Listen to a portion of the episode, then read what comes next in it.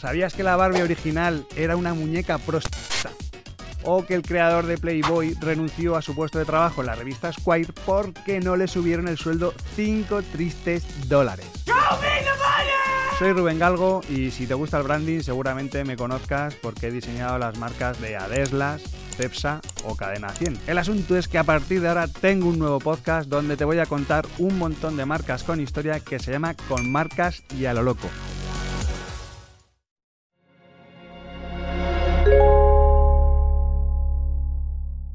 Podimo. Las mejores historias en audio.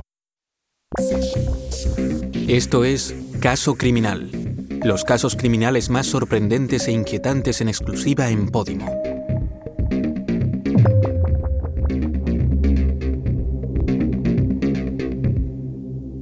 Estás escuchando el caso El caso de la Guardia Urbana. Todos los datos recogidos en este podcast han sido publicados por medios de comunicación y en sentencias judiciales. Capítulo 2. Contradicciones y traiciones. La Guardia Urbana de Barcelona se vio sacudida en el año 2017 por un crimen interno que implicó a varios de sus componentes. Un crimen en el que entra en juego un triángulo amoroso, además de una cuarta persona inocente a quien los autores trataron de incriminar y que fue desatado por una serie de tormentosas relaciones amorosas, historias de celos y sed de venganza. La versión oficial de este reciente crimen dice que Rosa Peral y Albert López asesinaron con alevosía a Pedro Rodríguez, la entonces pareja de Peral, una noche del mes de mayo de 2017. Encerraron el cadáver en el maletero del coche de la propia víctima, lo llevaron a un camino en el pantano de Foix, rociaron de gasolina el cuerpo y el vehículo y le prendieron fuego para tratar de borrar todas las pruebas posibles. Tan solo una prótesis en la espalda sirvió para identificar el cadáver calcinado del fallecido. A priori todo está claro, pero la trama está llena de inconexiones, de declaraciones contradictorias y de cambios de versiones. La causa exacta de la muerte de Pedro Rodríguez sigue siendo un misterio dado el estado de descomposición del cuerpo tras ser quemado. Y los dos condenados como autores del asesinato, en prisión desde ese mismo mes de mayo de 2017, se resisten a aceptar su culpa y llevarán el caso hasta el Tribunal Constitucional. Esta es la historia de un crimen pasional con muchos factores en juego. Es la historia del conocido como crimen de la Guardia Urbana. Dos días tuvieron que pasar para que alguien encontrara el Volkswagen Golf de Pedro Rodríguez, calcinado.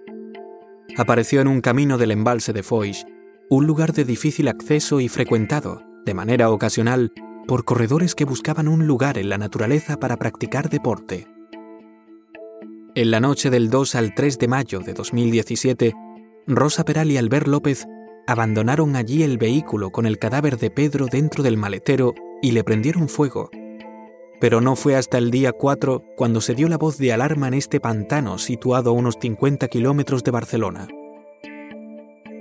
Cuando los Mossos de Escuadra acudieron al lugar de los hechos, pudieron comprobar que se trataba del coche de Pedro Rodríguez, el guardia urbano que, por cierto, se encontraba suspendido de empleo y sueldo en el cuerpo por participar en una agresión a un motorista.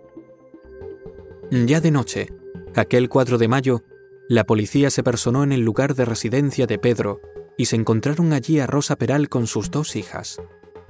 Los Mossos invitaron a Peral a llevársela para prestar declaración, pero ella les respondió que, siendo tarde, no podía dejar a sus dos hijas solas, por lo que su testimonio tuvo que esperar un día más, hasta el 5 de mayo. En aquel interrogatorio Rosa siguió con el plan trazado y le comentó a la policía que Pedro Rodríguez se había marchado de casa el día 2 enfadado, supuestamente porque ella había mantenido una conversación con Rubén Carbó, su exmarido. Rosa apeló a los celos como el nexo incriminatorio hacia Rubén y les insinuó que su exmarido podría estar detrás de aquel crimen atroz. Rubén Carbó fue por lo tanto llamado a declarar, pero negó estar al tanto de aquel asesinato. Eso sí, Puso sobre la mesa el nombre de Albert López y le habló a la policía de la relación sentimental entre Rosa Peral y este otro guardia urbano. Así que en estos primeros momentos de la investigación, Albert también fue llamado a declarar. Él negó conocer nada de lo que había sucedido y tan solo apuntó que el día 2 sí estuvo en casa de Rosa porque ésta le llamó alterada después de la marcha de Pedro Rodríguez de casa tras una discusión. Rosa y Albert, por lo tanto, coincidieron en sus declaraciones y trataron de dejar claro que esa supuesta discusión entre Rosa y Pedro se había producido el día 2. Entre tanto desconcierto, en la investigación hubo un aspecto determinante. Las geolocalizaciones de los teléfonos móviles de Rosa, Albert y Pedro. Uno de los argumentos que la pareja de amantes quisieron utilizar para lavarse las manos terminó precisamente jugando en su contra. La policía se dio cuenta de que los teléfonos móviles de Rosa, Albert y Pedro coincidieron en el mismo punto el día 2 de mayo. El lugar de encuentro fue la casa de Rosa, y esto contradecía las versiones de los dos amantes, quienes en sus declaraciones argumentaron que Pedro se marchó ese 2 de mayo de casa y que Albert llegó una vez que Pedro ya no estaba allí. Esas geolocalizaciones de los tres dispositivos móviles también coincidieron el día 1 de mayo, la madrugada en la que se cometió el asesinato, pero de aquello ni Rosa ni Albert mencionaron nada en sus declaraciones iniciales. La policía comenzó a sospechar entonces seriamente de esta pareja de amantes, unido además a que el discurso de Rosa fue demasiado contradictorio y muy abundante, mientras que el de Albert fue todo lo contrario, escaso y superficial. También se realizaron registros en las casas de Rosa y Albert. En el domicilio de ella se encontraron gotas y salpicaduras de sangre y en la ropa de Albert López también se hallaron restos de sangre. Todo esto terminó con las detenciones de la pareja de amantes, pero entonces se produjo un giro inesperado. ¿Qué es lo que contó Rosa Peral en su nueva declaración? Esta fue la versión de los hechos de Rosa. De forma inexplicable, Rosa Peral cambió por completo su versión de los hechos y, para sorpresa de todo el mundo, decidió poner el foco de la sospecha directamente sobre su amante, sobre Albert López.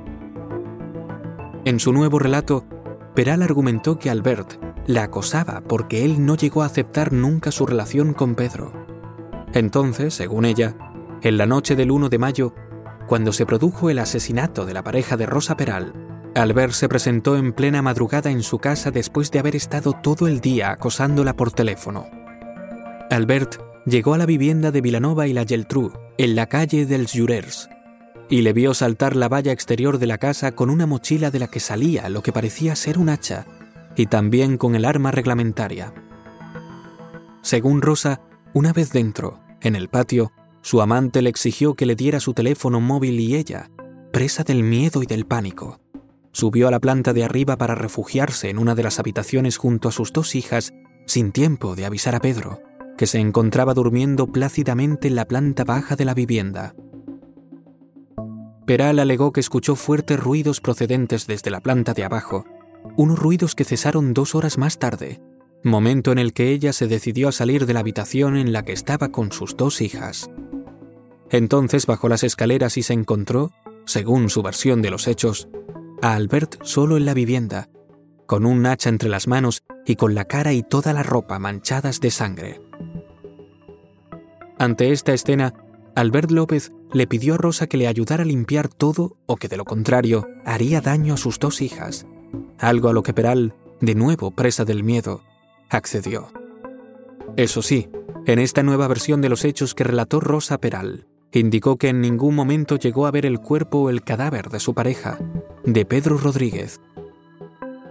Rosa Peral relató que el día 2, el día siguiente a la fechoría, tanto Albert como ella realizaron vida normal y que ella no pudo confesar nada una vez más por el miedo que tenía de que Albert le hiciera daño a ella o a sus hijas. Albert se marchó de casa por el juicio pendiente y al regresar, en la noche de aquel 2 de mayo del año 2017, tramaron un plan de salida. Ese plan fue sencillo. Trataron de simular que Pedro se había marchado de casa enfadado y además enviaron mensajes de texto desde el teléfono móvil del fallecido a Rosa y a otros contactos para que pareciera que la pareja de Rosa todavía se encontraba con vida aquel día. Peral en todo momento apuntó a las supuestas amenazas y coacciones de Albert para formar parte de aquel plan. Albert compró gasolina y aquella misma noche del 2 de mayo obligó a Rosa Peral a conducir el Volkswagen Golf de la víctima hasta la urbanización de la Bisbal del Penedés, donde residía su exmarido Rubén Carbó. Así, quisieron asegurarse de que la geolocalización del teléfono móvil de Pedro estuviera cerca de la vivienda de Rubén y poner como coartada la mala relación entre ambos para tratar de incriminar a Carbó en el asesinato. Después de esto, la próxima parada fue el pantano del Foix. Rosa Peral comentó que se adentraron por un camino de tierra. Ella dejó el coche aparcado y se marchó. Posteriormente, Albert entró a aquel lugar con las latas de gasolina que compró aquella tarde. Rosa tan solo vio los fogonazos que provocó el incendio de aquel vehículo. Nada más. De hecho, declaró que se enteró del asesinato de su pareja, Pedro Rodríguez, cuando los policías se lo dijeron el 5 de mayo, pero que aquella noche no estaba al corriente de todo lo que había sucedido. Esta fue la versión que ofreció Rosa Peral cuando fue detenida. Cambió por completo su estrategia y en vez de apuntar a su exmarido como el posible autor del crimen, traicionó a su amante y puso el foco de la culpabilidad de lleno sobre él. Pero, ¿cómo le sentó todo esto al ver López? ¿Cambió también su versión el otro condenado por asesinato?